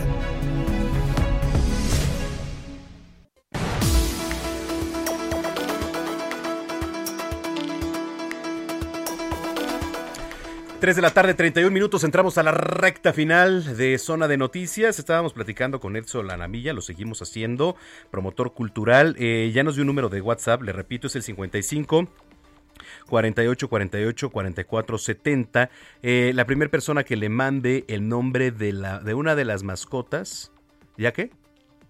¿Ya ganaron? No, bueno, ya ganaron. Ya ni le doy el número. Ya ni lo apunte. el número telefónico porque ya, ya mandaron este y ya hay ganador. Ahorita le voy a platicar. ¿Ya está Edson? Ahí está Edson, pues ya, ya hay ganador. Este, ahorita, ahorita vemos quién.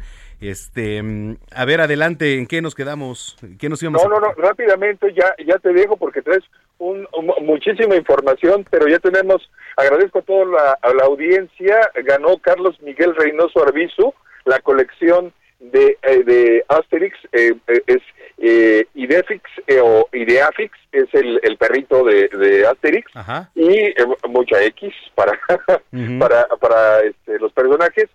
Te mando también una para ti, a ver qué te parece. Y nada más les dejo que eh, nosotros la leíamos en una edición española, ahora Larus rescata con una versión mexicanizada, lo cual ya un poco los chistes, las anécdotas, etcétera, pues tienen mucho más que ver con nosotros al tropicalizar el español. Y ya te dejo, eh, eh, Manuel, te agradezco Sí, muchísimo no, al la contrario. oportunidad. Oye, Edson, rapidísimo, nos dice Araceli Vázquez que dónde puede comprar la colección de Asterix.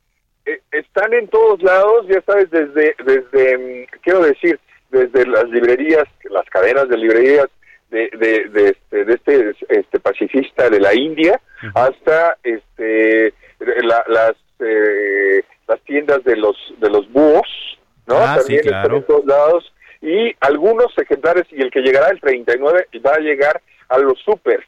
Entonces, este, a todos los supers, eh, les- les- yo creo que llegará en un par de en un par de semanas el número 39 y las colecciones eh, las pueden comprar tanto en pasta blanda, digamos, como en pasta dura. Muy bien. Edson Alamilla, muchísimas gracias y si lo permites, pues como siempre estamos en comunicación. Estamos como siempre en comunicación. Muchas gracias por la oportunidad, Manuel, y nos saludamos en la próxima. Por favor, cuídense mucho. Gracias. Edson Alamilla es promotor cultural. Son las 3 de la tarde con 33 minutos. En Soriana, compra uno y lleva el segundo al 70% de descuento en toda la ropa de verano o pantalones de mezclilla, toda la protección femenina, detergentes líquidos y toda la marca Regio. Soriana, la de todos los mexicanos. A agosto 1, excepto Basic Concepts, BM Jeans y Precisimo. Aplican restricciones. Válido en Soriana. Salud con el doctor Manuel Lavariega.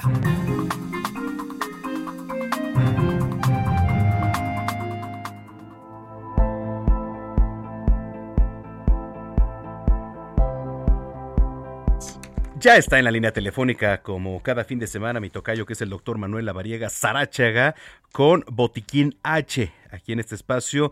Tocayo, doctor, qué gusto saludarte. Mi querido amigo, el gusto es mío. Excelente tarde a ti, a todos en cabina y un fuerte abrazo también a todo el auditorio. Muchas gracias. Oye, eh, a ver, es un tema muy interesante. ¿Qué hacer, para los que nos vienen escuchando, escuche, qué hacer cuando alguien queda inconsciente? A ver, ¿cómo empezamos a platicar del tema? Este es un gran punto, Tocayo, porque es una condición que se presenta con mucha frecuencia. Cuando alguien pierde el conocimiento, cuando alguien se desmaya y de repente se desvanece o incluso sentado puede perder la conciencia y eso es algo que se puede llegar a considerar una urgencia médica. Por eso es importantísimo identificar qué lo puede generar, qué lo puede causar y sobre todo qué debemos hacer. A ver, ¿qué, qué lo puede causar?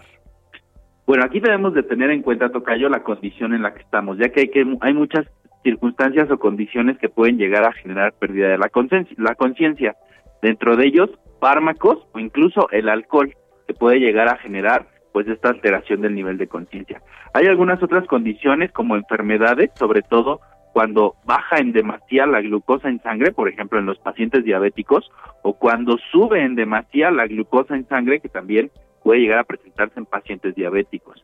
Incluso una condición de pérdida de la conciencia puede llegar a generar el riesgo o puede llegar a traducirse en un infarto. Por eso es importantísimo que tengamos en cuenta que la pérdida de la conciencia puede ser originada por diferentes causas. Correcto. A ver, bueno, eh, perdemos la conciencia, incluso como tú decías, estando de pie, bueno, incluso es más peligroso. ¿Por qué? Porque nos podemos golpear, etcétera, eh, más fuerte, pero estando sentado, ¿qué hacer en ese momento? Sobre todo, bueno, no a, a quien se desmaya, sino a las personas que estamos al lado. Independientemente de cuál sea el factor que genera la pérdida de la conciencia, que esto ya se dedicará el equipo médico en el hospital o el equipo prehospitalario que llegue con la ambulancia, independientemente de la causa de la pérdida de la conciencia, lo que debemos de hacer primero es proteger que el paciente esté respirando de manera correcta y que tenga pulso, porque ahí es donde inicia nuestro pues valor agregado en la atención de este paciente y es donde podemos determinar incluso salvarle la vida. Entonces, esto es un punto muy importante. Una vez que encontramos o presenciamos que alguien pierde la conciencia, primero debemos de asegurar que tenga latido su corazón y esto lo podemos hacer muy fácil tocando en el cuello, sentir el pulso o tocando en el brazo para sentir el pulso más o menos a la altura donde nos colocamos el reloj o donde están las pulseras, ahí podemos sentir que el paciente pueda llegar a tener pulso. Si tiene pulso, pues también va a estar respirando de manera consecuente. Correcto, ok. Un siguiente paso. El siguiente paso, entonces, una vez que consideramos y ya confirmamos que tiene pulso y está respirando, es llamar o activar el servicio médico de emergencias, llamar a la ambulancia o al médico tratante. Esto ya, eh, ellos ya serán quienes se encargarán de asegurar por qué perdió la conciencia y qué es lo que está sucediendo, pero vamos, en términos generales lo que debemos asegurar es que el paciente tenga pulso, respire y no estemos eh, generando, recuerdo que cuando perdemos la conciencia la lengua se va hacia atrás y puede obstruir la vía aérea para poder dificultar el paso del aire. Yo recuerdo que eh, tengo una escena muy marcada.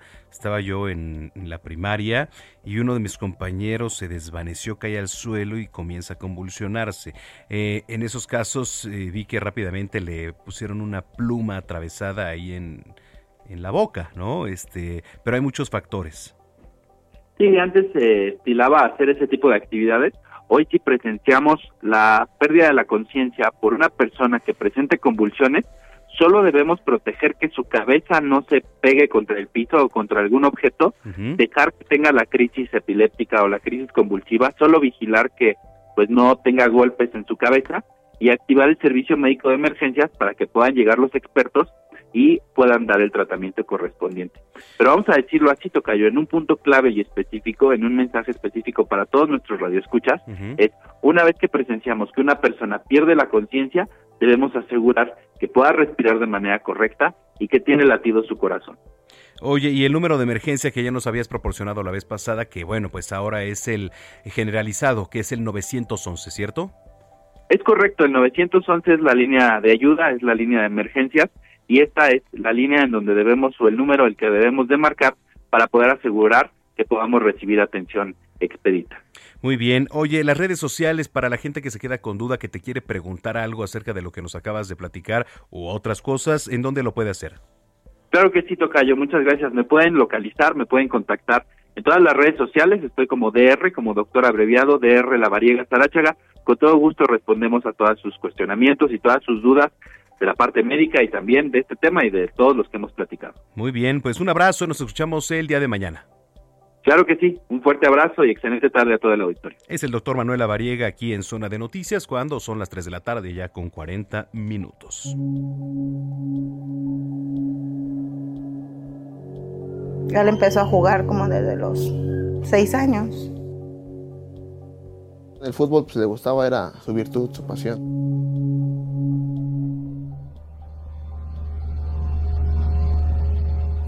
Yo pensé que no le había dado a nadie. Cuando gritaron, le dieron a Mickey, le dieron a Mickey. Ya volteé y mi primo estaba tirado.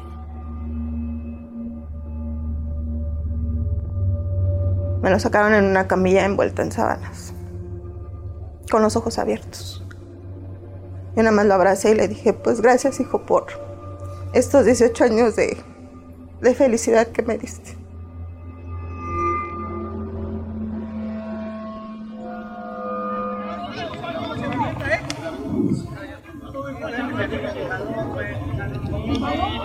¡Ya, Everardo, ya! ¡Ya, Everardo, no la juegues, cabrón! ¡Eso, mico!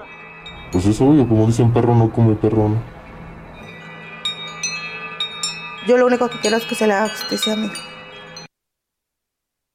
A ver, lo que estábamos escuchando era parte de las voces, o digamos, podría ser una especie de tráiler, ¿no? Aquí en radio, de El último gol el último gol es un documental que nos va a presentar Miguel Crespo, periodista y documentalista, quien saludo con mucho gusto hoy aquí en cabina. Bienvenido a Zona de Noticias. Esta tu cabina, Miguel.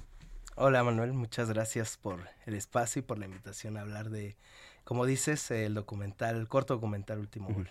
¿Qué estábamos escuchando? A ver, cuéntanos. Eh, lo que estaban escuchando es el tráiler de este corto documental que empezamos a grabar a inicios de 2018. Se estrenó en el 2020 en el Festival de Cine de Barrio. Y bueno, es un documental que habla eh, de varios ejes eh, que para mí son importantes de abordar. ¿no? Uno es el, tráfico de armas, ¿no? A, niveles muy cortos, pequeños, por decirlo de alguna manera. la impunidad, ¿no? Y este eh, que cuando tienes tú a lo mejor un familiar en, en estas instituciones encargadas de impartir, de impartir, justicia en el país, pues también tienes mucho más facilidad de, de poderte librar de un delito que cometiste. Entonces, la historia es de Miguel Ángel Flores, que era un chico que tenía eh, mucho futuro en el fútbol, ¿no? De Ciudad Neza. Yo, yo jugué con él mucho tiempo, eh, bueno, años atrás lo conocí, era muy talentoso y bueno, fue asesinado por su mejor amigo, ¿no? Le disparó en una fiesta y bueno, este chico que le dispara queda en libertad gracias a que sus familiares son policías, ¿no? Son policías municipales de Nesa y algunos de Chimalhuacán. Y entonces eh, el documental eh, trata de reconstruir también toda esta evasión de la autoridad de Ciudad Nesa, como en muchos casos ocurren en homicidios eh, violentos en la Ciudad de México, en el área metropolitana.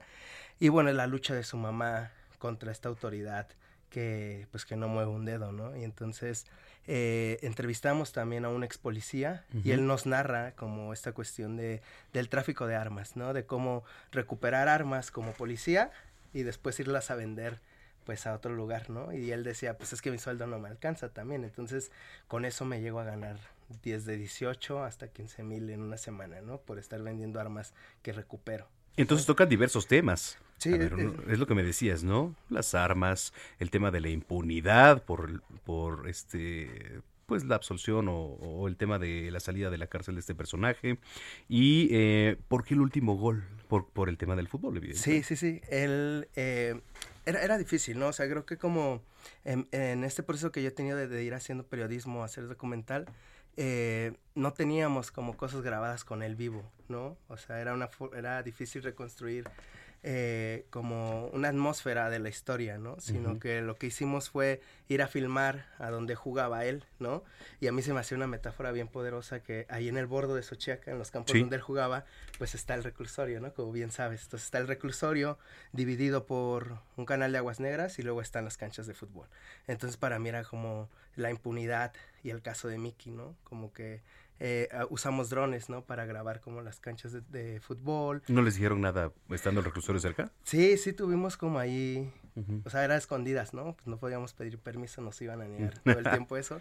Entonces lo hacíamos como de vámonos rápido con Guillermo Vázquez, que es un cinefotógrafo igual, este, que es periodista y hace hace cinefotografía y, y con él estuvimos como tratando de reconstruir eh, la historia de Mickey a través de las canchas donde él jugaba, ¿no? Que son llanos, que son tierras, que eran partidos de fútbol donde, donde él jugaba. Y creo que la historia de Mickey representa mucho como todos estos homicidios que ocurren en la periferia, ¿no? Que ya no tienen que ver tanto con el narcotráfico, ¿no? Sino que tienen que ver con riñas callejeras, con el acceso a armas de fácil manera y que terminan en homicidios como este, ¿no?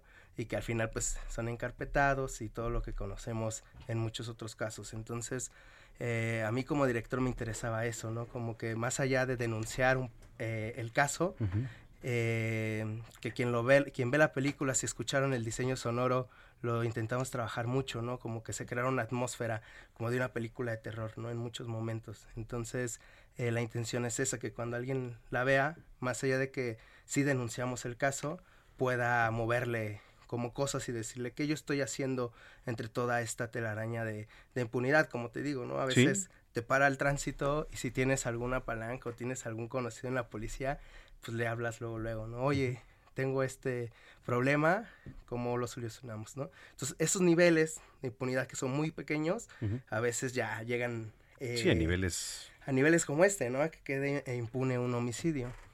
Oye, eh, escuchábamos testimonios también de la familia bastante, digo, y por lo que apenas alcancé a escuchar, bastante fuertes. Sí, fue, fue difícil, el proceso fue largo, ¿no? O sea, porque yo, nosotros nos enteramos de del asesinato de Mickey, yo lo conocía, a él y a su familia y a sus amigos con los que jugaba, y me fui acercando con ellos y pues no, no era como, o sea, grabamos entrevistas, pero su mamá estaba muy mal, ¿no? Ivonne es una mujer que yo admiro un montón como mamá, ¿no? O sea, son como estas mamás encabronadas Sí. que son las que logran, luego, luego logran justicia, ¿no? En muchos casos, como en México, como las que buscan cuerpos, son las mamás, ¿no? Sí, Entonces sí, ella es una mamá que no va a quedarse con las manos cruzadas y es, con, es la que está buscando, ¿no? Pero al principio, cuando empezamos a hacer entrevistas, pues estaba muy próximo el caso, entonces sí era muy revictimizante, ¿no? Lloraba mucho y entonces paramos, paré la grabación varias veces y dije, no, necesitamos irnos y repensar otra vez la construcción de la película. Y regresé como después de, o sea, estuvimos hablando todo el tiempo, pero ya regresamos con equipo a filmar como después de ocho meses, ¿no? ¿Cuánto te llevó todo este proceso? El proceso fue como de dos años. Dos años. Fueron dos años. O sea, este caso ya tiene que más, tres años. Fue en 2017, no, 2018. 2018. 2018. 19, en 2020 se estrenó el, el, documental en el cine de barrio, en el Festival de Cine de Barrio, que, que viene próximo también. Ahí ganó, ganó un premio, una mención honorífica al jurado y en el Festival Documenta de Querétaro ganó el premio a mejor documental el año pasado. Entonces apenas está eh, circulando, ¿no? Y lo que estamos intentando hacer es una campaña de impacto, ¿no? A mí me encantaría que, por ejemplo, como objetivo de nosotros, eh, porque estamos entendiendo el cine documental como de una forma distinta, ¿no? Como que de generar un impacto, ¿no? Entonces a, a partir de eso se crean como una campaña, objetivos, ¿no? Que sean como más tangibles. Eh, y por ejemplo, uno de nuestros objetivos es que tal vez lo vean en una academia de policías, ¿no? Se me haría muy, pues algo muy útil, por decirlo de alguna manera, ¿no? Que quien quiera ser policía entienda como estos niveles de impunidad, ¿no? Que se van quitando eh, capas y va llegando hasta el punto central, que es una mamá que no tiene justicia, ¿no? O sea, creo que eso es como muy importante de, de la película como objetivo. Oye, qué padre. Dices, ya está circulando. ¿En dónde? Eh, próximamente va a estar en un festival de Colombia que se llama Fake Pass. Va a estar en Colombia el, el, otro mes. Estoy esperando como algunos otros resultados que no puedo tal vez decir del todo, pero eh, pueden buscar todas estas fechas de proyecciones en, en, Facebook, en la página del documental, que es Último Gol Documental. Y ahí estamos como posteando este, donde se va a proyectar. El 20 de agosto tenemos una proyección en Ciudad Neza, que también es como algo interesante. ¿De todo el documental? O sea, el documental, el documental completo. Sí, sí, sí. Eh, es un corto, ¿no? En realidad dura 24 minutos. Eh, se va a presentar con otros documentales de por ahí, pero me interesa mucho eso, ¿no? Porque a veces el, el, el nicho de los festivales es muy pequeño, ¿no? Entonces, eh, creo que está muy bien, ¿no? Es, es eh, necesario que, que, que, pase por esos procesos, pero también es bien interesante que lo vea gente de ahí, ¿no? De, de Nesa, del barrio donde se filmó, de donde soy, y que nos haga cuestionarnos como estas cosas, ¿no? Que vemos muy cotidianamente como que alguien te ofrezca un arma, que tengas un familiar policía y que te haga el paro para cualquier cosa, ¿no? Como todas este tipo de cosas cotidianas que pues ya normalizamos. ¿no? Totalmente. Oye, pues eh, antes que nada, muchas felicidades por lo que has hecho. Sabemos que no nada más has ganado premios aquí nacionales, este, por tus trabajos. Y qué gusto que estés por aquí. Y este, y entonces la página para que estén pendientes, ¿nos puedes repetir todo para que la gente que nos viene escuchando se, se adentre a todo esto? Claro, es eh, en Facebook, eh, Último Gol Documental, uh -huh. y ahí podrán ver como todas las proyecciones que vamos a tener próximamente. El tráiler también está ahí uh -huh. y varias cosas que, que pueden checar sobre el documental. Oye, Miguel, pues muchas gracias, felicidades y qué gusto tenerte hoy aquí en cabina. No, gracias a ustedes por la invitación y por el espacio. Bueno, pues es Miguel Crespo, periodista y documentalista, esto que es la presentación de El Último Gol. Tres de la tarde ya con 50 minutos.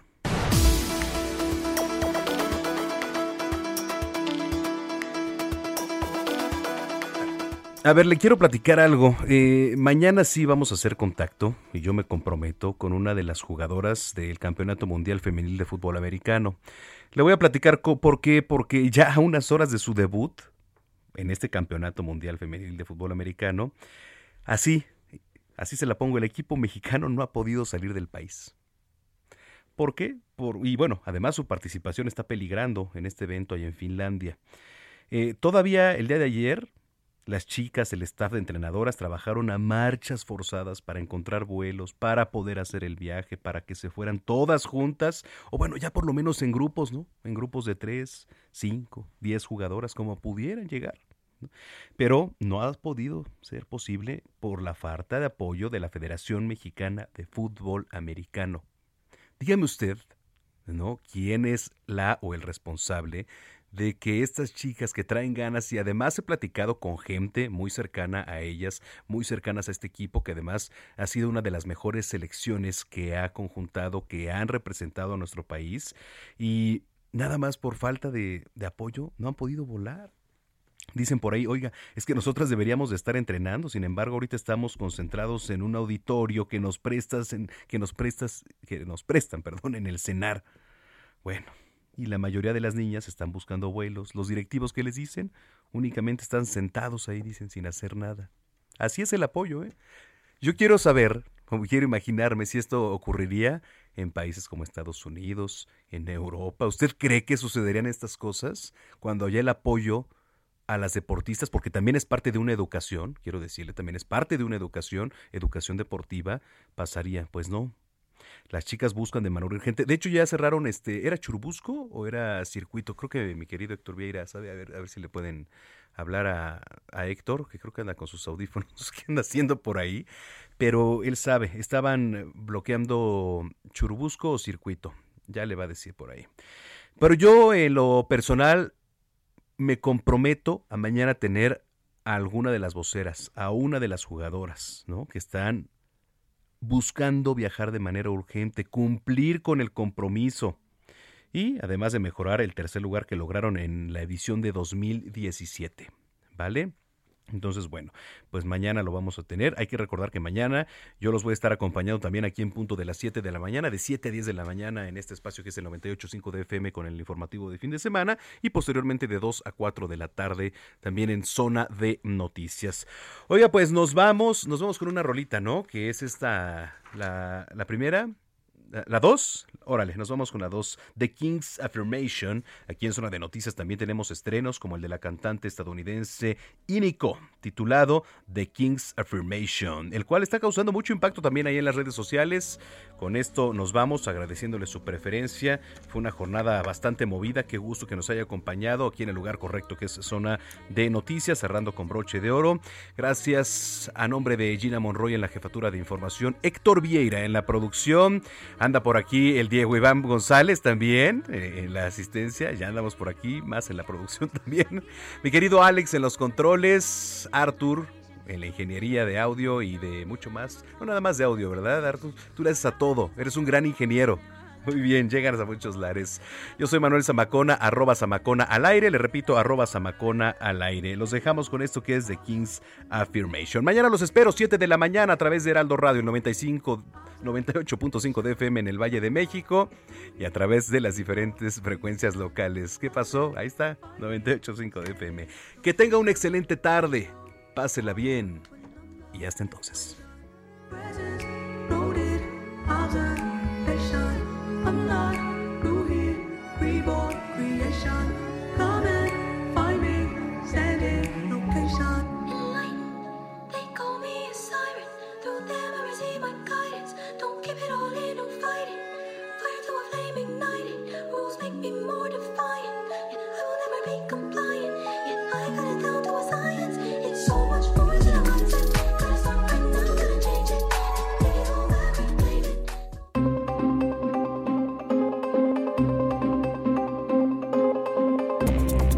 Heraldo Radio presentó Zona de Noticias con Manuel Zamacona.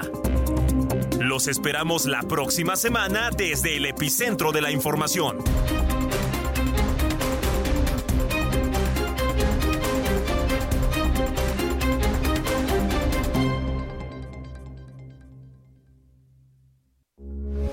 Heraldo Radio 98.5 FM, una estación de Heraldo Media Group.